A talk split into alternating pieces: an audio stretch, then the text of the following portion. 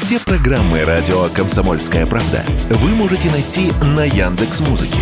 Ищите раздел вашей любимой передачи и подписывайтесь, чтобы не пропустить новый выпуск. Радио КП на Яндекс Музыке. Это удобно, просто и всегда интересно. Здоровый разговор.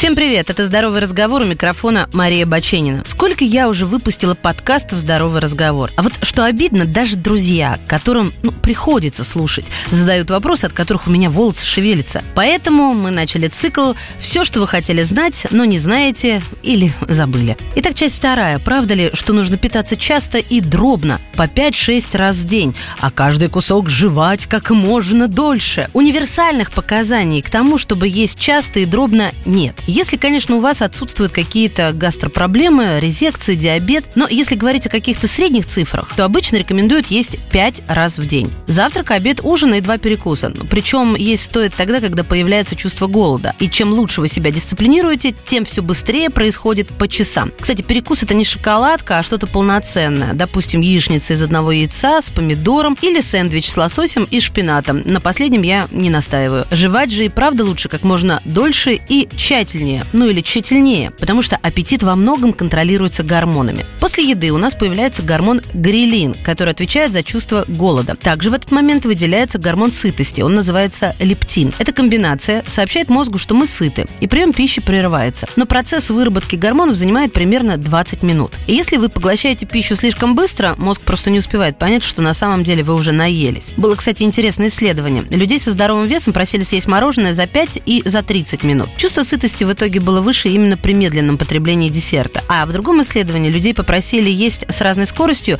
и меньше калорий потребляли те, кто ел тоже не спеша. И кроме того, они дольше чувствовали себя сытыми. Тщательное пережевывание позволяет лучше усваивать полезные компоненты из пищи. Уровень удовольствия от еды также растет, улучшается продвижение по ЖКТ. А вот если мы торопимся, организм может это вообще воспринять как сильный стресс. Поэтому не подгоняйте себя, не обсуждайте волнующие вас темы и не смотрите в телефон. На последнем тоже не настаиваю. Кроме Кроме того, замедление во время приема пищи в купе с модификацией образа жизни и рациона может помочь в снижении веса или сократить риск набора лишнего. Просто, когда вы пережевываете тщательнее, вы можете съесть в итоге меньше. Так, э, в одном исследовании люди с нормальным или избыточным весом ели с разной скоростью. В итоге обе группы потребляли меньше калорий во время самого длительного поедания пищи. Кроме того, все участники также дольше чувствовали себя сытыми, сообщая о меньшем голоде через 60 минут после медленного приема пищи. Фактически несколько исследований показали, что те, кто имеет избыточный вес, склонны пережевывать пищу менее тщательно, чем остальные. А изменения в скорости приема пищи могут повлиять на снижение веса у людей с ожирением. К примеру,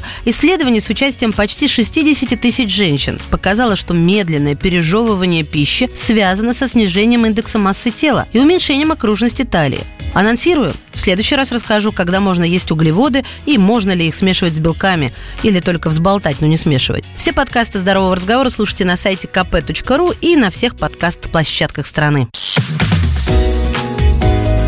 «Здоровый разговор».